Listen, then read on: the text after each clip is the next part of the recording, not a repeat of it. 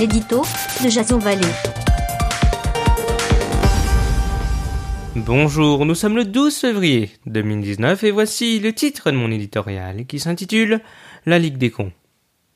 C'est l'histoire d'une bande de losers, comme l'a qualifié Mounir Majoubi, qui ont, via un groupe privé, lynché de messages, photos et commentaires immondes un nombre croissant de personnalités. Si le qualificatif employé par le secrétaire d'État est faible, il est inutile de tirer, par effet de meute, sur ces pseudo-journalistes discrédités et fort heureusement mis à pied. Alors que la classe politique et le microcosme médiatique sont en pleine ébullition depuis les révélations de Libération, la chasse au groupe est ouverte dans les rédactions. Et si la meilleure solution n'était pas, comme l'a prouvé l'animatrice Karine Le Marchand, de quitter ce déversoir de haine? On retiendra sa proposition visant à lever l'anonymat sur Internet.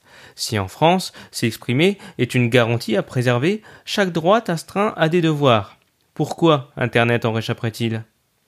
Certains défenseurs autoproclamés du web nous mettront en garde face à la censure que pourraient exercer certains pouvoirs autoritaires en nous alertant sur d'éventuels risques de manipulation d'opinion. Mais en réponse, le mouvement des Gilets jaunes n'a-t-il pas prouvé que les fake news et théories du complot étaient plus que jamais d'actualité?